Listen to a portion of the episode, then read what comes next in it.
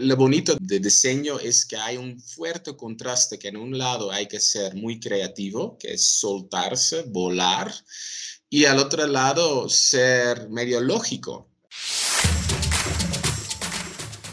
Bienvenidos al podcast Morfo, un espacio para dialogar sobre el diseño.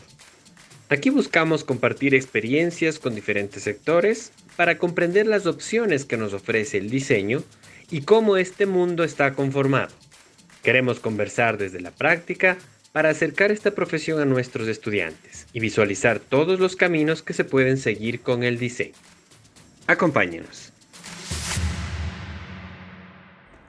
Hola, soy Juan Frucci, diseñador de productos y seré el presentador de este podcast. Este es el último episodio de la primera temporada y queremos cerrar conversando de diseño con Tom Van Diesen. Él estudió ingeniería de diseño industrial en la Universidad de Tecnología de Delft, en Países Bajos. Luego realizó un máster en diseño de productos integrados en la misma universidad. Actualmente es docente de la Escuela de Diseño de Productos de la Universidad de las Américas en Quito, Ecuador. Bienvenido, Tom. Buenos, eh, buenos días, Juan. Gracias por, eh, por invitarme.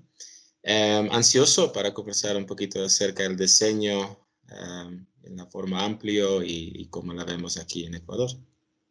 Muchas gracias. Estamos seguros que nos vas a traer muchas sorpresas. En anteriores episodios hemos explorado cómo el diseño busca resolver necesidades y también muchas de las tendencias actuales. Cada diseñador tiene un enfoque el diseño sostenible, otros buscan el food design, el diseño de servicios, he escuchado también. Cuando tú escogiste estudiar diseño, cuando tú escogiste que ibas a estudiar diseño, ¿qué enfoque buscabas tú? ¿Qué te interesaba? Um, bueno, en realidad antes de esta historia viene, viene un episodio anterior. Yo en, uh, en colegio participaba a unos concursos que llamaban los jóvenes científicos. Era como un proyecto donde estimularon personas en, en colegios para hacer algo con, con la ciencia. Um, la organización de jóvenes científicos sobre todo tenía como el fin de promover la, la, ciencia y la investigación como para hacerlo ver como más atractivos en los jóvenes. Yo entonces en colegio participé un par de, par de años en este concurso, hasta como un año que ganamos uh, con un compañero el concurso nacional, participamos en varios concursos internacionales en Europa, ganamos un buen premio en, en la competencia europea, um, con un proyecto en realidad que era, era muy curioso acerca de la creación de unos ladrillos que encapsulaba un, un residuo um, con un grado de toxicidad de, un, de, una industria de galvanizado. Bueno, una historia medio complejo, fue un proyecto muy interesante y ahí conocí un poquito qué es uh, querer crear algo conectado con un problema real local um, como medios, como temas ambientales, y sobre todo que me fasciné ahí ya con que es un poquito la academia, en decir, como, cómo es investigar, cómo es, eh, cómo es buscar soluciones. Um, de ahí poquito a poquito um, entré en la organización, ya antes que entraba en la uh, uh, universidad, entré ya en la organización de la misma um, jóvenes científicos. Um, entonces ahí ya me empezó a um, organizarme un poquito como, como es como uh, vincularme con un concurso y cosas así. Y decidí uh, muy temprano, um, durante mi último año, digamos, de colegio, que quería estudiar química. Entonces, en realidad, wow. primero empezó a estudiar un medio año de química porque era muy vinculado con este anterior proyecto este de los, uh, de los ladrillos. Entré ahí en la, en la, Universidad de Eindhoven, la Universidad de, de, Técnica de Eindhoven, y como joven recién de colegio que no en realidad tienes idea del mundo laboral o cómo, cómo es estudiar, te formas una idea, llegues ahí y me di cuenta como de inicio que química no era para mí, que era chévere como el parte de investigar, como tiene un tema uh, fascinante también, pero para mí descubrí muy rápido que era muy abstracto, que a mí me gustaría como tener mis manos en la obra, digamos, y me gustaba crear cosas. Ahí vinculado con los temas de jóvenes científicos, había unos eh, compañeros que justo estaban estudiando diseño en la Universidad de Delft. Fui allá, hablé con ellos y me di muy rápida cuenta que era para mí mejor hacer un cambio de carrera y empezar entonces con el diseño de productos. la punta de partida era sobre todo como crear el mundo a nuestro alrededor, como que muchas veces digo a los mismos alumnos, lo más importante en el diseño es, es hacer que a, ti te gusta.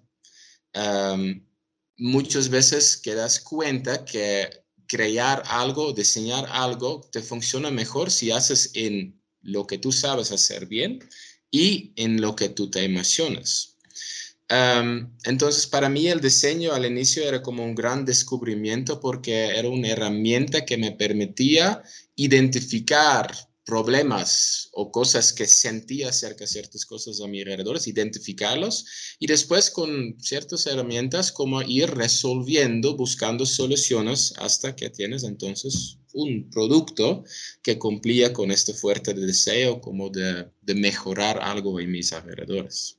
Entonces eso cumplía tanto la parte investigativa como la de crear, que era tu, necesidad.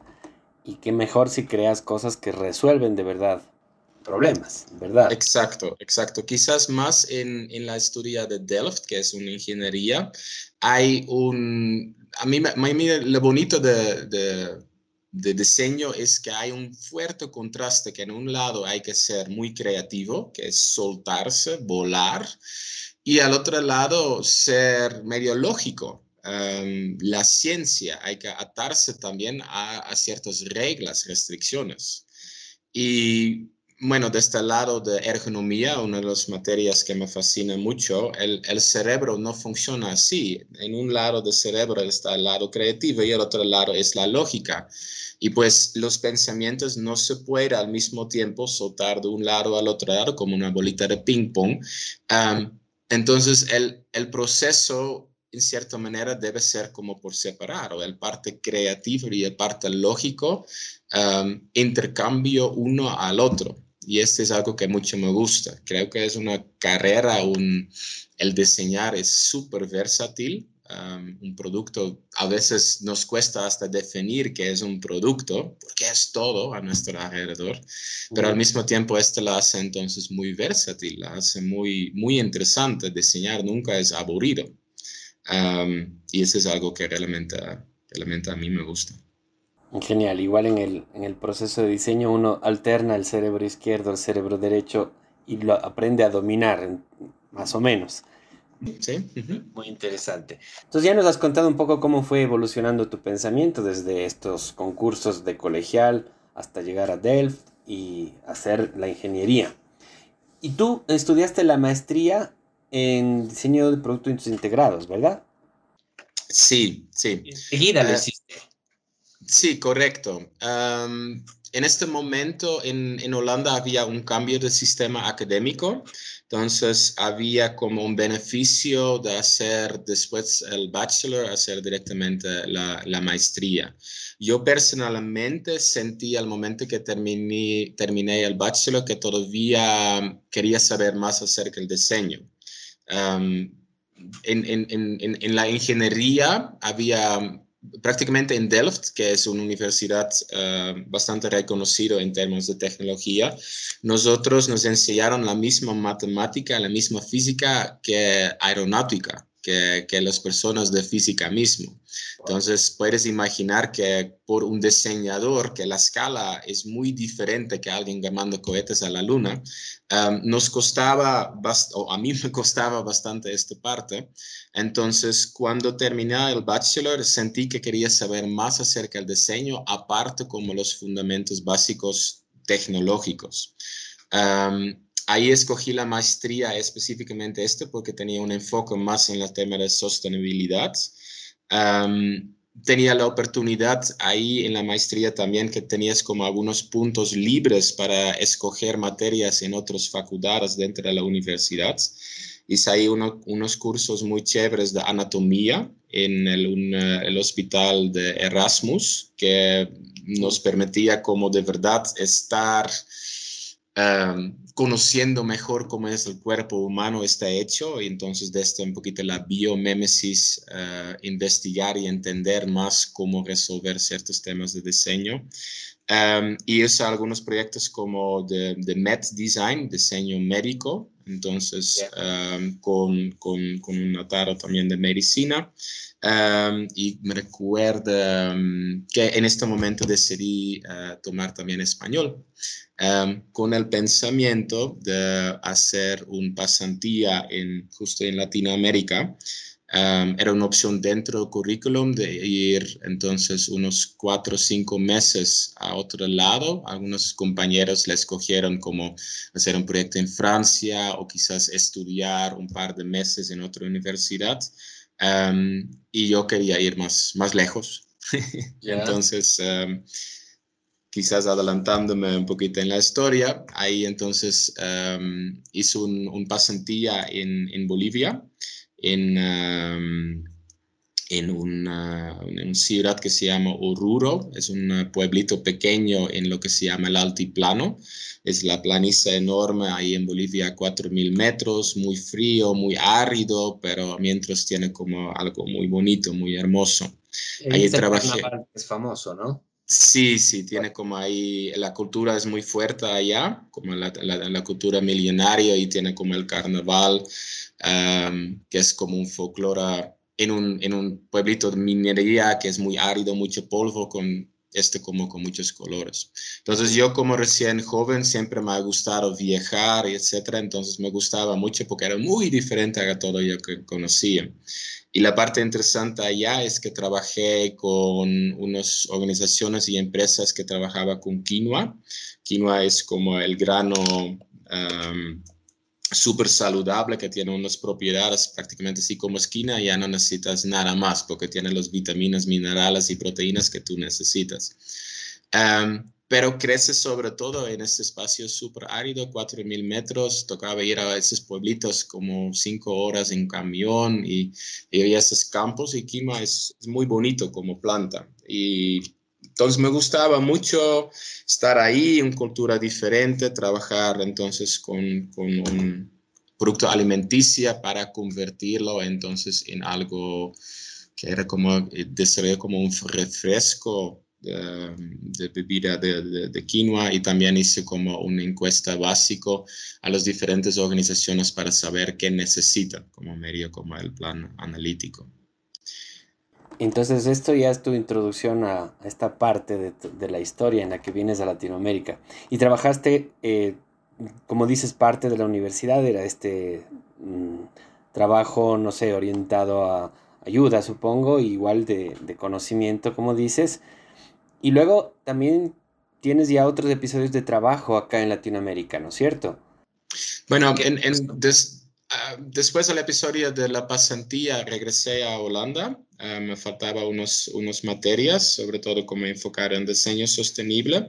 Y después por mi proyecto de grada, que también para mí fue, fue muy importante como un fase en la vida. Estaba unos ocho meses en Camboya donde um, trabajé con una empresa de energía solar que estaba atada a una aldea de niños fuera de Phnom Penh, es la capital de Camboya. Um, y la organización allá tenía como el fin de instalar o como desarrollar sistemas solares para domicilios, para casas allá. Um, es una historia también muy chévere, pero en Camboya solamente 15% de la población tiene acceso a la red eléctrica.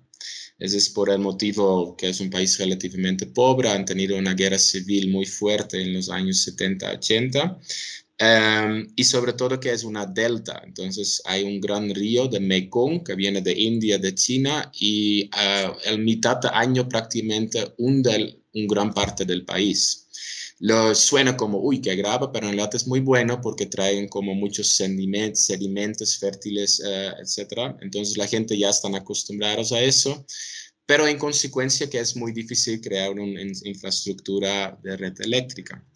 Entonces, en consecuencia, lo que gente le tiene allá es que tiene una batería, estos de camiones o de autos, y la carga como en su bicicleta, su espalda cada semana a una estación de carga para tener algo de energía en su casa, para tener luz o poder ver un poquito de tele o escuchar radio todo el asunto este con las baterías es terrible para el medio ambiente. A veces estas estaciones de cargas también son muy improvisatorias, explotaron. Entonces, una buena solución era la energía solar, donde tienes un pequeño panel en tu techo, entonces tienes un pequeño central de energía dentro de tu casa. Ahí el desarrollo del proyecto estaba súper chévere porque trabajaba con la gente ahí local para saber cuáles eran sus necesidades de energía, sus necesidades acerca del producto.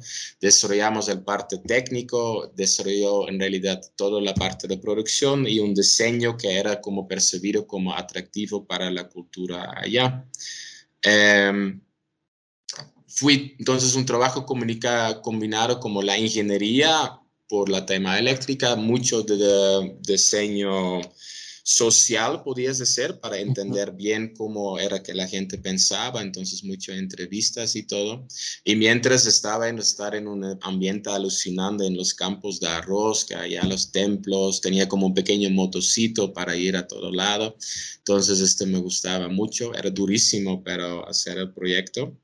Pero terminé con un buen producto. Al final um, como han producido unos, unos 10, 10 a, 12 mil de estas unidades um, y la instalaron en diferentes casas. Y para mí era como muy fuerte el objetivo que no quería simplemente hacer un tesis, como que algo se quiere como teórico o un, un plan, pero que cuando yo iba de Camboya quería dejar como un pequeño fábrica ya listo para fabricar el producto. Entonces, ahí en el método de fabricación era como escoger algo que ellos directamente podían hacer. Entonces, este sí logré, estaba como muy chévere. Regresé a Holanda y ahí era graduarse y era, ¿ahora qué hago? En este momento era justo el crisis monetario, este de los hipotecarios y, de créditos. 2000, 2008, 2008 y 2009. La gran crisis. Em, Sí, y era como, no me podía imaginar empezar a trabajar, entonces en este momento decidí de regresar a Latinoamérica em, y ahí empieza entonces el episodio latino. Em, ahí trabajé en, en, Bolivia, en La Paz, en una empresa de juguetes.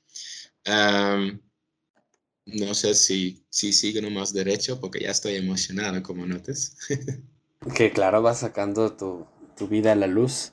Eh, me, me, interesa, me doy cuenta que hay muchos trabajos con organizaciones eh, también de tipo social, no solo empresas, ¿no? Esa es un poco la realidad que tú has encontrado dentro de lo que es el mercado aquí en, en Latinoamérica, ¿no? Supongo. Sí. Sí, en, en, Holanda, bueno, no lo mencioné, también trabajé en algunos estudios de diseños durante mis estudios y en como épocas entre medios, en el verano, etcétera. Ahí era como diseños eh, más por diseño espacio público, que también tiene como unas características bien, bien específicos. Pero regresando a Bolivia, era como otra vez juguetes, chévere, porque niños son chéveres. Em, tiene como unas características muy particulares y ahí el proyecto también tenía como un, un enlace social, porque nosotros como empresa no teníamos nuestra propia fábrica. En realidad era un proyecto social, van a generar un ingreso fijo para artesanos dentro de la Sierra de La Paz y el Alto. La Paz es, también es una ciudad que está a 3.800 metros, el Alto a 4.100, es, un, es, muy frío, es muy pobre en muchas áreas y los artesanos allá tienen buena mano de obra, pero tiene siempre el problema de conseguir trabajos. Entonces tiene como un momento que tiene poco trabajo y después cuando llega un proyecto toca hacer como 300 puertas en dos semanas y les, mata trabajando. Entonces, la idea de este proyecto es que ellos tenían como un trabajo constante durante el año, no suficiente, digamos, para cubrir todas sus necesidades, pero a tener un ingreso constante, trabajo constante durante el año, te da estabilidad. Les permitía a los artesanos de pedir un préstamo al banco, podía mandar los, los, eh, los niños a la escuela, era suficiente para siempre pagar los, eh, los, los, los, pocos empleados que muchas veces tenían. Entonces, era como una manera para que los artesanos seguían creciendo, podía realmente como uh, estimular sus propios negocios, pero atado como con algunas capacitaciones que nosotros también dábamos. Entonces yo como diseñador, yo iba para desarrollar los productos a las carpinterías, a los eh, talleres de costuras, me sentaba ahí muchas veces en la casa de gente, estás conversando y durante el día ellas ponían la mano de obra y yo era el diseñador. Entonces, no es que yo iba a martillar o usar las máquinas o, costurar. Este es algo que hicieron los artesanos. Yo venía con el conocimiento cómo crear algo, cómo mejorar algo. Y era muy chévere porque llegues a la casa de gente, era muy cálido eh, en, realidad. Bueno, también muchas veces me recuerda como con gorra, con guantes, estabas ahí con triple jaqueta sentado dentro de una casa porque un, un frío en invierno terrible pero era muy, muy bonito este contraste, estar con la gente y al otro lado hacer también talleres con niños, uh, hacer pruebas con los juguetes. Al otro lado era certificarlo por el mercado exterior, entonces tocaba entender cómo era hacer un juguete seguro. Entonces, igual otra vez como muy versátil. Qué, qué, qué, espectro del diseño que nos estás haciendo descubrir. Muy, muy chévere. O sea, esa dimensión social, humana, que es, como decir, una consecuencia de, que el diseño pueda aportar. Porque como dices tú, el problema de que muchos artesanos no tengan recurrencia en los trabajos también es porque no sistematizan su proceso, porque no estandarizan ciertas cosas y ahí está el conocimiento del diseñador. Qué bueno que has abordado esto porque justo llegamos a esta pregunta. Eh, tú has trabajado en Bolivia, estás ahora en Ecuador, el mercado laboral es distinto, ¿no? Al, europeo. Inclusive tú has decidido no quedarte en Europa, aunque sabemos el estilo de, empresas y la talla de las empresas que hay, de la industria que hay, porque has escogido este aspecto del, diseño. Eh, ¿Cómo crees tú, qué consejo darías a alguien que se gradúe de diseñador aquí? Específicamente, por ejemplo, en Ecuador. ¿Cómo, cómo abrirse campo? Dado que tú conoces también que la realidad es diversa. Sí, la, realidad es, es, muy distinto, tiene algo que ver quizás cómo está formado la industria en un país y, el otro. En ese sentido, podrías decir que Bolivia todavía está un poquito atrás de Ecuador en el desarrollo uh, fabril, podrías decir, pero al otro lado hay una gran potencia en sentidos de emprendimientos. Hay mucho todavía de hacer entonces, lo que yo veo en los ecuatorianos es que hay mucha creatividad, pero muchas veces se ata a lo que ya hay y la hago un poquito lo mismo, un poquito, poquito la diferente, la lanza de otra manera. Y muchas veces la manera que lanza quizás no tome en cuenta todo el espectro que requiere conocer como el parte del espectro de mercado en Holanda, obviamente, los procesos como estudios de diseños, por ejemplo, son mucho más comunes. Diseño de productos, no solamente los gráficos, pero diseño de productos, diseño gráfico es algo completamente separado. Donde acá todavía es algo como muy, muy atado uno al otro. Entonces, igual en Holanda hay muchos emprendimientos, pero son muchas veces más tecnológicos o muchas veces empresas, creo que ahí es el fundamental, empresas para tener un diseñador in-house, hasta en Holanda, no es siempre muy común, porque no todo el tiempo estás, tienes el requerimiento de desarrollar y diseñar. Entonces, ¿qué hacen empresas? Es, pues, contrata a alguien, una agencia, para desarrollar o mejorar o crear un nuevo producto. Entonces, es algo que yo pida algo externo. Esta modalidad aquí en Ecuador siento que todavía no existe tanto, como es más un costumbre o que no conocemos la posibilidad. Entonces, lo interesante, y creo que sobre todo en estos tiempos, es quizás no siempre querer hacer tu propio emprendimiento, pero gente que ves que tiene un buen mano de obra, que tiene buenas ideas, ofrecer tus servicios como consultor prácticamente, como pequeña agencia de diseño y hacer así proyectos. Hay que probablemente empezar con cosas pequeñas, pero una vez que tú pienses, em, empieces a entender el mercado, conocer más gente, puedes crear más, más como posibilidades. Aquí, lamentablemente, desde el gobierno parece que no hay mucho estímulo de, ¿cómo se dice?, de la, economía naranja todavía, como este parte creativo. Um, necesitamos convencer a empresas que aunque quizás tienes un buen producto que ya está en el mercado, que el diseño más bien no es un costo, pero es una enorme cantidad para diferenciarte. Entonces, buscar una empresa que te va a encontrar como algo in-house, como para empezar, puede ser chévere, pero va a ser duro. Te van a pagar poquito y, y te va, a ser muchas horas, pero te sirve para entender un poquito cómo es el, el parto laboral. Paralelamente, o si no consigues este trabajo fijo, enfócate en encontrar estas empresas, eh, estos artesanos que hay a tu alrededor y ofrecer tus tus proyectos, tus, tus, oportunidades para con su mano de obra, con los productos actuales, como ver de mejorar. Y como diseñador, en un lado es el parte humanizado del producto. ¿Por qué alguien va a querer comprar el producto? ¿Qué necesita? Versus qué puede, ah, podemos hacer fabrilmente. Ahí tienes un mix súper chévere y creo que aquí en Ecuador hay enormes, enormes potencias si simplemente ve como la parte cultural, cómo trabajamos con los distintos materiales en las diferentes zonas. Hay, muchas riquezas culturales desde las diferentes regiones. entonces, esto es lo que haría yo. Gracias por el consejo, porque estamos sintonizados, es verdad.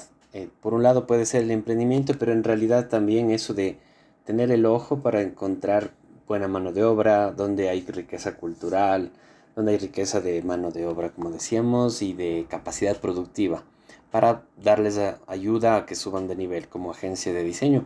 Parece que es el camino que inclusive en Europa hace 50 años era ese a la final, entonces así mismo se llega. Qué, qué genial. Ahora tengo una pregunta personal para terminar. ¿A ti qué área del diseño te gustaría explorar? De aquí al futuro, o, pensando aquí, en Ecuador. Yo, yo tengo una un fascinación por, por, el diseño sustentable, como relacionar con, con temas de energía, de agua, Mm. los recursos básicos, relacionar en la manera como se relaciona en la creación de nuestros productos, pero también en cómo los productos interactúan con estos recursos. Nuestros recursos son escasos, se ve el efecto claramente en muchos lugares como el efecto de agua, tener sanitación, temas de energía, cómo tratamos con nuestros residuos. Este y un poquito relacionado que escuchas ya en toda mi historia, la relación con, con las personas. mejorar la calidad de vida de las personas que quizás tienen más la necesidad. A veces nosotros como diseñador queremos diseñar este silla wow, este mueble wow, digamos, este, este, este base, pero al final estos son productos que a mí también me gusta crear, pero son productos de lujo. a mí, aparte de este, me gusta como ayudar de cierta manera más a la gente quizás que tiene otras necesidades, necesidades un poquito más, más básicos. Atado a este también me gusta mucho la exploración de materiales y procesos. Creo que hay muchos, muchas posibilidades aquí con temas como fibras naturales, combinación con, con, tipos como resinas, em, el tema como biogestores. Uy, hay mucho, mucho, mucho de, descubrir.